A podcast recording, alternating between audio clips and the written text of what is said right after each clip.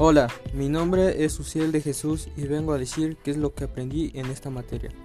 Iniciando con el concepto y su estructura de la economía, al igual viendo el modelo capitalista, ya de eso vimos conceptos como su estructuralismo, el enfoque marxista, el marxismo, su estructura significativa, sus procesos significativos, su modelo lógico, entre otros conceptos.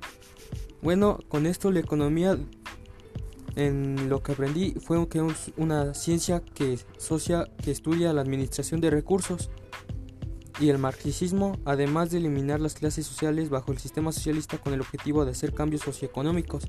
Eso fue lo que aprendí del, de lo primero.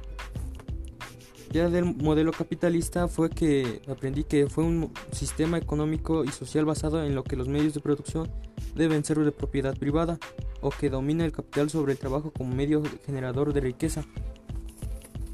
Al igual, ya después aprendí los conceptos de lo que vimos, los pilares del capitalismo, los principales indicadores macroeconómicos y los sectores productivos del sector primario al quinario, que como sabemos, o como se sabe, el primario es aquello que se saca de la ganadería, de la minería, entre otros, la casa son recursos naturales y el sector secundario reúne la actividad artesanal e industrial, mediante los cuales los bienes provenientes del sector primario se, se basa.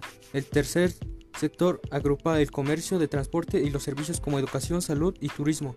Y el sector cuaternario es un sector de reciente concepción que complementa a los tres sectores tradicionales, abarcando la gestión y producción.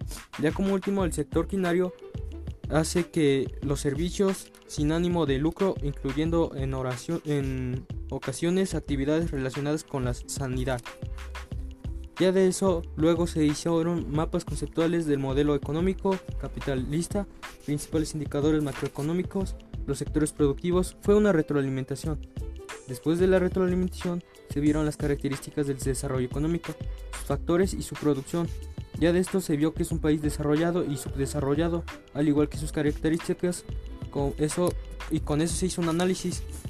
Como se sabe, un país desarrollado es un país donde tiene nuevas cosas, nuevas tecnologías, un acceso a salud, un desarrollo inversión, de inversión, un crecimiento sostenido, un desarrollo de instituciones y el subdesarrollo es lo contrario, pero del desarrollo depende del subdesarrollo y como dije después hice un análisis personal.